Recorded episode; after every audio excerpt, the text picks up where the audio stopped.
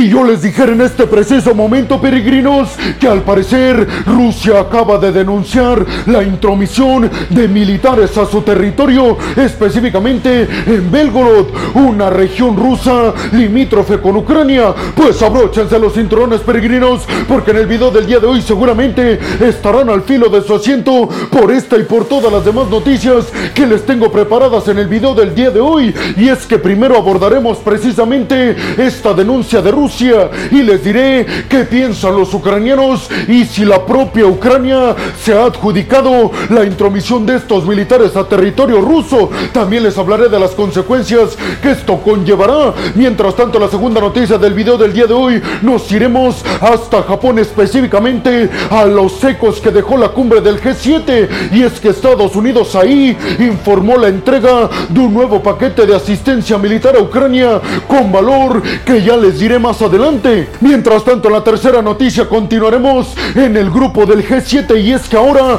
Rishi Sunak, el primer ministro británico, catalogó a China como la principal amenaza que tiene Occidente para mantener el status quo en la región del Indo-Pacífico y en general en todo el mundo. Mientras tanto, la cuarta noticia y segundo bloque de este video, peregrinos, nos iremos hasta Corea del Sur y es que Jun Suk Yeol, el presidente surcoreano, recibió al canciller alemán Olaf Scholz. Les diré específicamente a qué acuerdos llegaron ambos líderes occidentales. En la quinta noticia, por otro lado, nos iremos hasta Grecia, en donde les diré quién ganó las elecciones parlamentarias, si la derecha o la izquierda. Y por último, estaremos hablando sobre declaraciones que ofreció Xi Jinping, el líder del gigante asiático, quejándose sobre la propuesta del G7 de frenar al gigante asiático. Yo soy Alejandro Peregrino, aquí arrancamos. Bienvenidos a un nuevo video de geopolítica en el cual, como ustedes ya saben, les voy a platicar lo más importante que ha acontecido a niveles diplomáticos y geopolíticos alrededor de todo el mundo. Y vámonos rápidamente con la primera noticia del video del día de hoy, peregrinos. Si es que desde el Kremlin,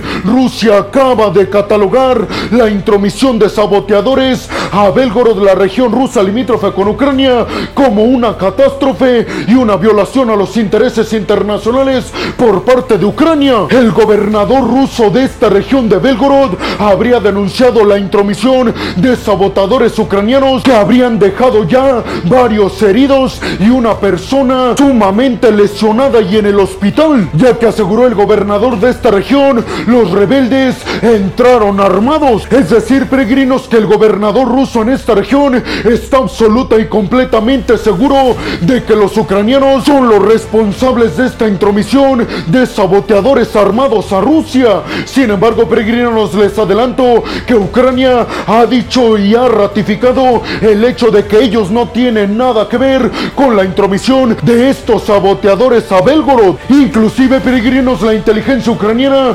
salió a decir que tienen información concreta y precisa y además confiable de que los atacantes son ciudadanos rusos que están en contra del régimen de Vladimir Putin. El gobernador ruso en esta región dijo que contactó inmediatamente al ejército ruso y a la inteligencia del Kremlin y que ya están tratando de acabar con los saboteadores que entraron a Belgorod. El portavoz del Kremlin, Dmitry Peskov, también salió a dar declaraciones y dijo que esto se trata de una organización por parte de Ucrania y que tiene el objetivo de opacar la victoria rusa en la región de Bakhmut. Aseguró Dmitry Peskov, lo que quieren los ucranianos es desviar la atención a este tipo de sucesos para que el mundo no ponga atención en el hecho de que les ganamos Bakhmut. Sin embargo, peregrinos, hay que decir que Occidente piensa que un montón de regiones rusas, como por ejemplo Belgorod, Chechenia y algunas otras, estarán buscando aprovecharse de la concentración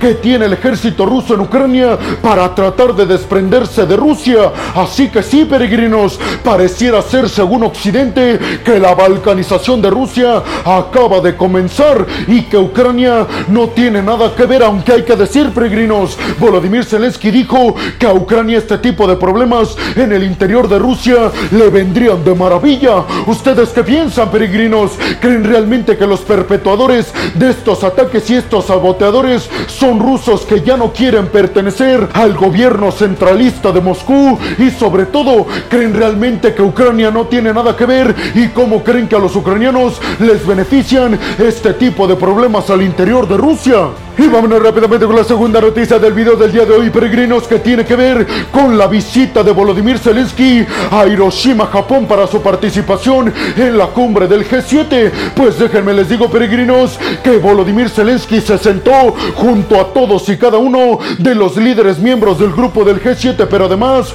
junto al presidente brasileño, al líder de la India, Narendra Modi, y también al líder de Indonesia, tres países del sur global que fueron invitados esta cumbre para mediar en la paz entre Rusia y Ucrania. Pero esta noticia tiene que ver, peregrinos, con que ahí, durante esas pláticas, Joe Biden tomó el micrófono y dijo que Estados Unidos acaba de tomar la firme decisión de entregar una ayuda militar a Ucrania y que lo hacía oficial equivalente a 375 millones de dólares que incluye este paquete peregrinos pues Joe Biden aseguró que incluye municiones, artillería y vehículos blindados que Ucrania necesita para arrancar su contraofensiva. Zelensky dijo en sus declaraciones durante esta reunión con todos y cada uno de los líderes del G7 que Bakhmut no ha caído en manos absolutas de Rusia y aseguró que todo está fríamente calculado por parte del ejército ucraniano, pero continuó pidiendo el apoyo diplomático,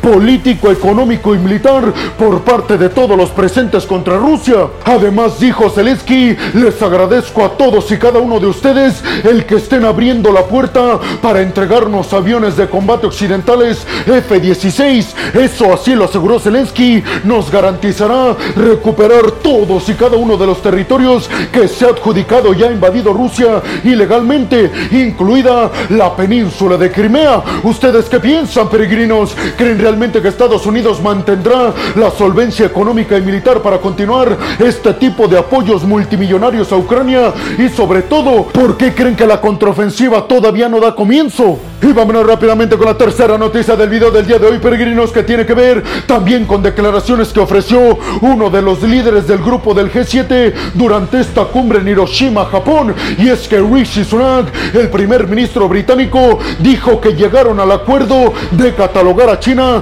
como el principal objetivo y la principal amenaza que deben contener y acabar los aliados occidentales. ¿Por qué, peregrinos? Pues porque aseguró Rishi Sunak que todos los occidentales saben perfectamente que las intenciones de China es acabar con el status quo que han perpetuado los occidentales. Pero también dijo Rishi Sunak, China es el principal desafío para mantener la seguridad en el Indo-Pacífico, pero además en todo el mundo. Y es un problema que vamos a acabar. Rishi Sunak dijo que China es cada vez más autoritaria en un montón de territorios como África, toda la China meridional y también la propia isla taiwanesa y dijo, debemos de garantizar que China no lleve su autoritarismo a más regiones en el mundo. Pero lo que quiso dejar bien en claro Rishi Sunak, el primer ministro británico peregrinos, es que van a buscar depender lo menos posible de China, pero no van a pretender desacoplarse por completo, ya que aseguró los occidentales tienen plena conciencia de que China es un socio comercial importantísimo para el funcionamiento correcto de las economías occidentales. Véanlo así, peregrinos. Rishi Sunak y todos los líderes del G7 no van a desprenderse de China, pero sí van a querer convertirlo en una pieza fácilmente de ser sustituida. ¿Ustedes qué piensan, peregrinos? ¿Creen realmente que para Occidente China es una amenaza contundente o creen que están demasiado paranoicos por el hecho de que China continúa avanzando en sus intereses de convertirse en el líder hegemónico mundial y quitándole ese puesto a Estados Unidos? Y vámonos rápidamente con la cuarta noticia del video del día de hoy, peregrinos, y es que Olaf el canciller alemán, después de esta reunión del G7 en Hiroshima, Japón, fue a visitar a John Suk Yeol, el presidente surcoreano en Seúl. ¿Para qué, peregrinos? Para firmar acuerdos de defensa y de tecnología. El acuerdo plantea básicamente, peregrinos, que Alemania va a compartir información de seguridad y logística militar con Corea del Sur. ¿Para qué? Pues para que Corea del Sur se acople de la forma más inmediata posible a la cadena de suministro que traslada poderío militar entre los socios miembros del G7. Así que sí, peregrinos, teniendo en cuenta de que Corea del Sur es ya hoy en día la quinta potencia en cuanto a producción militar, pues quieren acoplarla a ese sistema occidental del bloque de la OTAN para hacer mucho más rápida y efectiva la repartición y la venta de poderío militar por parte de los aliados occidentales. Hay que decir, peregrinos, que Corea del Sur recientemente también firmó un acuerdo exactamente de este mismo tipo de compartición de información militar con Canadá, con quien también Corea del Sur estará funcionando como un apoyo para el desarrollo y la compra de armas y poderío militar en general. Olaf Scholz y Jun Suk el presidente surcoreano, también aseguraron que la cooperación en términos tecnológicos, siendo más específicos en el sector de los semiconductores, la compartición de información en el desarrollo de energías verdes y también en el desarrollo de nuevas tecnologías militares, fueron temas que estuvieron en la mesa para aumentar la cooperación entre ambos países. Y por último, peregrinos, el canciller alemán le pidió directamente a Kim Jong-un, el líder norcoreano, que por ningún motivo realice una nueva prueba de poderío nuclear, si no, los occidentales tomarán actos en contra de Corea del Norte y Kim Jong-un. ¿Ustedes qué piensan, peregrinos? ¿Creen que Corea del Sur será un aliado imprescindible en el futuro para los intereses occidentales de mantener el status quo y evitar que China y Rusia le quiten la hegemonía a Estados Unidos? Y vamos rápidamente con la quinta noticia del video del día de hoy, peregrinos, si es que los conservadores en Grecia acaban de ganar la mayoría en el Parlamento dentro del contexto de las elecciones parlamentarias. Los conservadores y los derechistas, digámoslo así, obtuvieron el 40% de los votos, mientras que los izquierdistas obtuvieron solo el 20%. Sin embargo, peregrinos, hay que decir que esto no representa que la derecha y los conservadores van a tener la mayoría en el Parlamento. Por lo tanto, tendrán que buscar alianzas con la izquierda y con la centro derecha para lograr un gobierno común. Hay que decir, peregrinos, que uno de los países más interesados en que la izquierda ganara las elecciones eran los turcos, ya que con la derecha han tenido muchísima fricción militar confrontación inclusive por las disputas de las islas en el mar Egeo entre Turquía y Grecia. Pues parece ser peregrinos que los turcos se van a quedar con las ganas y van a tener que seguir disputándose con la derecha en Grecia todas estas islas en el mar Egeo. ¿Ustedes qué piensan, peregrinos? ¿Creen realmente que la derecha en Grecia es intocable?